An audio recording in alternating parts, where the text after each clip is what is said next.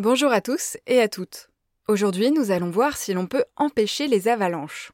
La réponse à cette question est en apparence simple.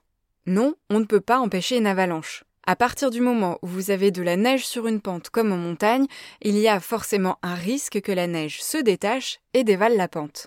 En revanche, on peut anticiper d'éventuelles avalanches et prendre des mesures adaptées pour éviter des dégâts matériels ou humains.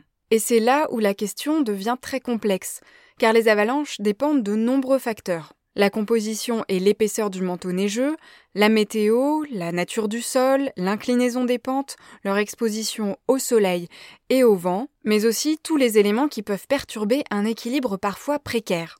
Par exemple, il suffit souvent du passage d'une seule personne ou d'un seul animal pour déclencher une avalanche. C'est le cas dans 80% des accidents d'avalanche recensés en France. Pour réduire ce risque au maximum, les stations de ski ont une routine bien rodée. Des pisteurs sillonnent les pistes avant l'ouverture du domaine au public. La neige est tassée et donc stabilisée par des véhicules appelés dameuses. Et lorsque c'est nécessaire, des avalanches sont déclenchées préventivement à l'aide d'explosifs.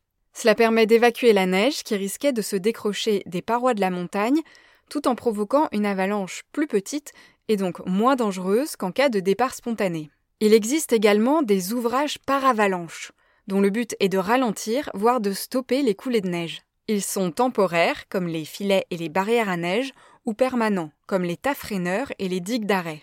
Malgré toutes ces mesures de réduction des risques, chaque année en France, on compte en moyenne 200 à 250 personnes prises dans des avalanches et entre 20 et 30 décès. La prudence est donc de mise en montagne et tout particulièrement si l'on veut faire du hors-piste. Il est recommandé d'utiliser des équipements de sécurité, de consulter les bulletins d'estimation du risque d'avalanche avant toute sortie et de respecter les règles de prudence édictées par les spécialistes.